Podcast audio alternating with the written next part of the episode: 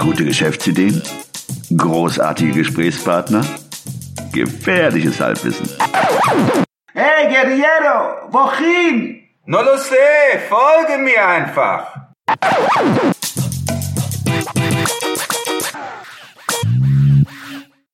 Hallo und willkommen zu einer neuen Episode des 9 to 5 Podcasts. Die heutige Episode dreht sich um Mikroeinkommen. Es geht um Side-Hustles für Schüler, Studenten und Senioren.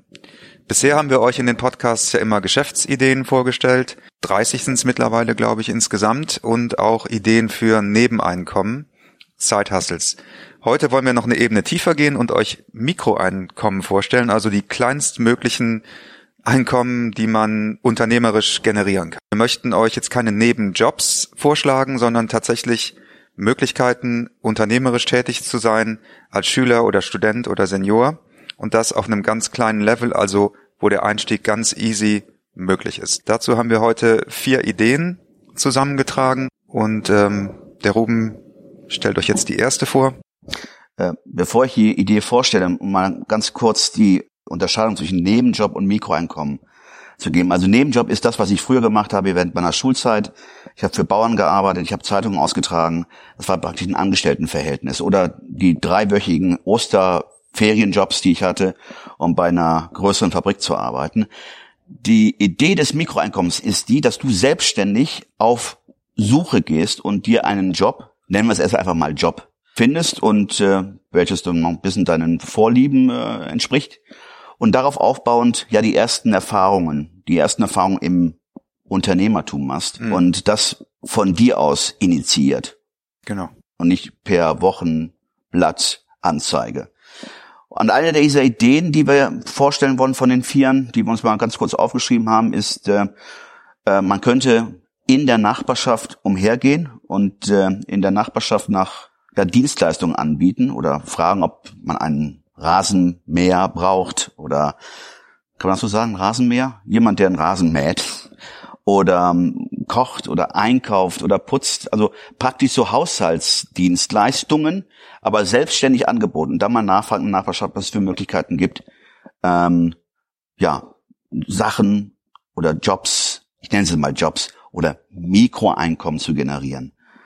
Äh, da gibt es viele Möglichkeiten. Wir haben auch schon einige genannt damals. Babysitting, äh, Pfannflaschen wegbringen. Im Grunde genommen mit oft äh, Augen und Ohren durch die Nachbarschaft gehen und auch mal zuhören, was Leute eigentlich so benötigen und schauen, ob man da eine Fertigkeit hat, die man anbieten kann. Ne? Also bei Senioren weiß ich ganz häufig, dass die Probleme haben mit ihren Computern und mit ihren Smartphones.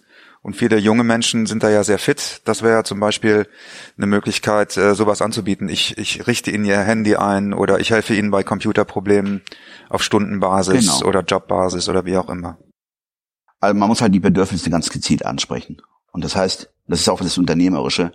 Wo sind denn, wo ist dein Bedarf? Äh, also die äh, so eine Nachfrage für sich zu entdecken. Die zweite Idee, ähm, eBay Kleinanzeigen, wir hatten das in der Episode 51 schon mal erwähnt, als Zeithassel über Ebay verkaufen. Da ging es aber darum, dass man seine Wohnung aufräumt, entschlackt oder wie auch immer, wie nennt man das jetzt? Maria, Marie Kondo ist ja jetzt gerade auf Netflix, ja, diese, diese Serie. Ne? Ja, ja, Maria Kondo, glaube ich. Clean, Entrümpelt dein Leben, so nach dem Motto. Ja, genau, ja, Tidying Up oder sowas. Ja, ne? ja, ja. Das war die Idee, die wir euch damals vorgestellt haben. Also du entrümpelst dein Leben, deine Wohnung und die Sachen stellst du dann auf Ebay und verkaufst die diese Idee ist ein bisschen anders und zwar, dass du dir, dass du auf die Jagd gehst nach Möbeln und anderen Gegenständen, die du zum Beispiel auf dem Sperrmüll oder auf Flohmärkten finden kannst. Also ich weiß nicht, ob ihr das schon mal äh, gesehen habt. Je nachdem, in welchem Viertel man wohnt oder durch welches Viertel man fährt, in dem Sperrmüll steht, unterscheidet sich das sehr.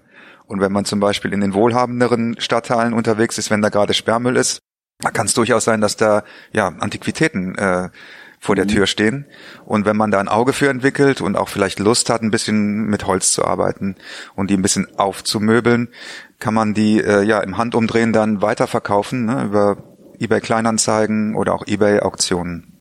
Man muss ja nicht warten, bis jemand einen Sperrmüll ausstellt. Man kann ja auch proaktiv einen Aushang machen an, ihr, an jeder Tür, so ein Zettel, ein Handzettel, äh, dass man Entrümpelung vornimmt, in kleineren Maße natürlich nicht. Das würde wahrscheinlich dann von vielen Leuten auch ausgenutzt werden.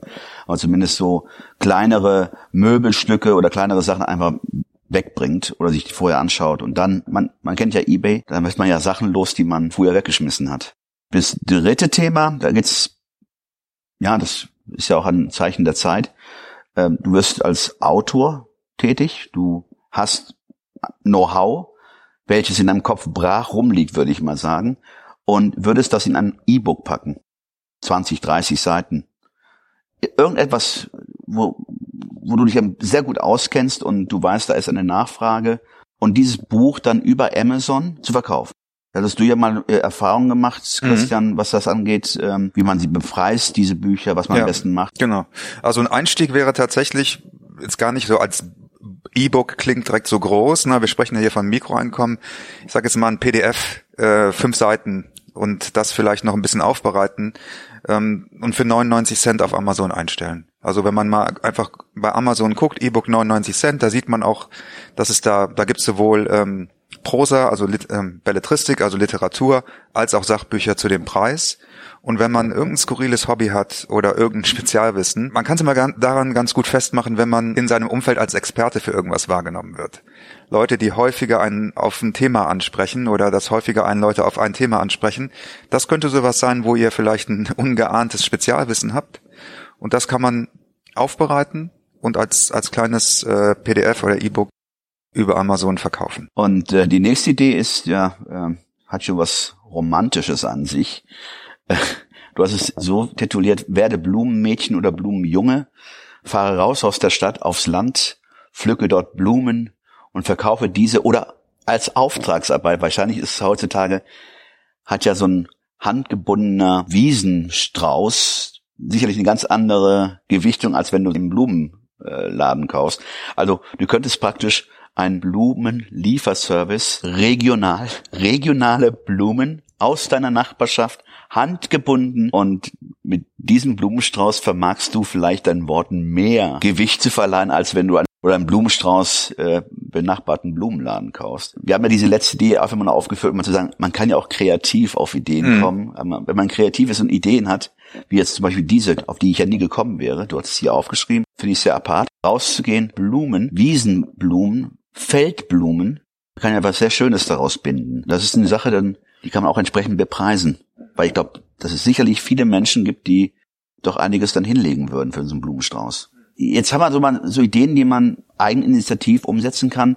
Was hältst du von, von diesen Plattformen, die es da draußen gibt? Diese Crowdsourcing-Plattform oder auch diese Plattform, wo du als Freelancer dich einstellen kannst. Mhm. Fiverr. Wär, ja, Fiverr. Wäre das für Mikroeinkommen auch geeignet?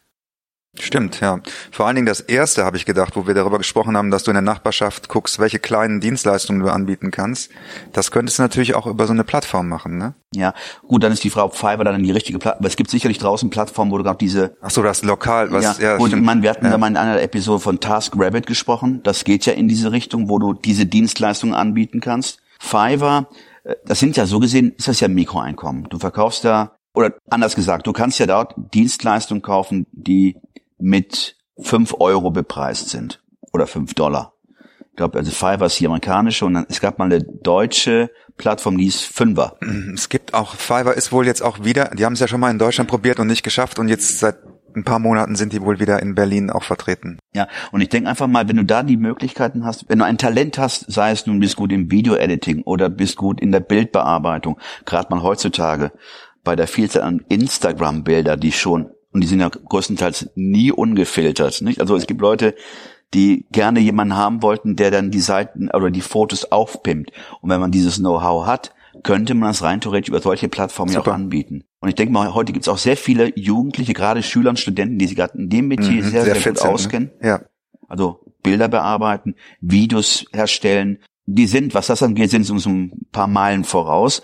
Und ich kann mir vorstellen, dass diese Dienstleistung dann von vielen Leuten auch nachgefragt würde. Also denke ich mal schon, dass es dann auch parallel darauf aufbauen über Mikroeinkommen, aber skalierbar nach oben, weil wenn du dir einen Namen machst und sehr viele Aufgaben oder Jobs bekommst, so ist es ja auch, kann es durchaus sein, dass dann jemand an Fiverr vorbei an dich herantritt. Fragt, ne? Ja, ja, und sagt auch mal hier, lass uns doch mal einen Deal ausmachen. Können wir ein Paket ausmachen und dann hast du schon mal den nächsten Schritt erreicht. Weg vom Mikroeinkommen zum Zeithassel. Zeithassel, Nebeneinkommen und dann vielleicht irgendwann daraus entsteht dann eine Geschäftsidee oder eine Geschäftsgründung. Ja, also die Quintessenz für mich ist, was wir euch heute sagen, aufzeigen wollten, ist initiativ werden und nicht darauf warten, dass einem ein Job angeboten wird.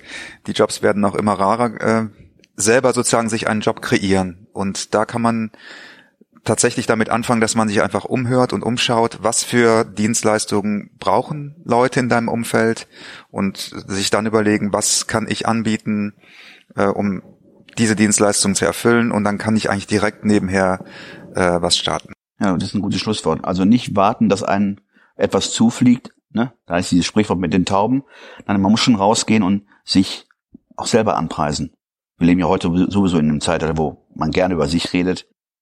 Talente hat jeder in vielen Bereichen und äh, die kann man auch dann als Mikroeinkommen für sich dann nutzen und darauf aufbauen, skalierend.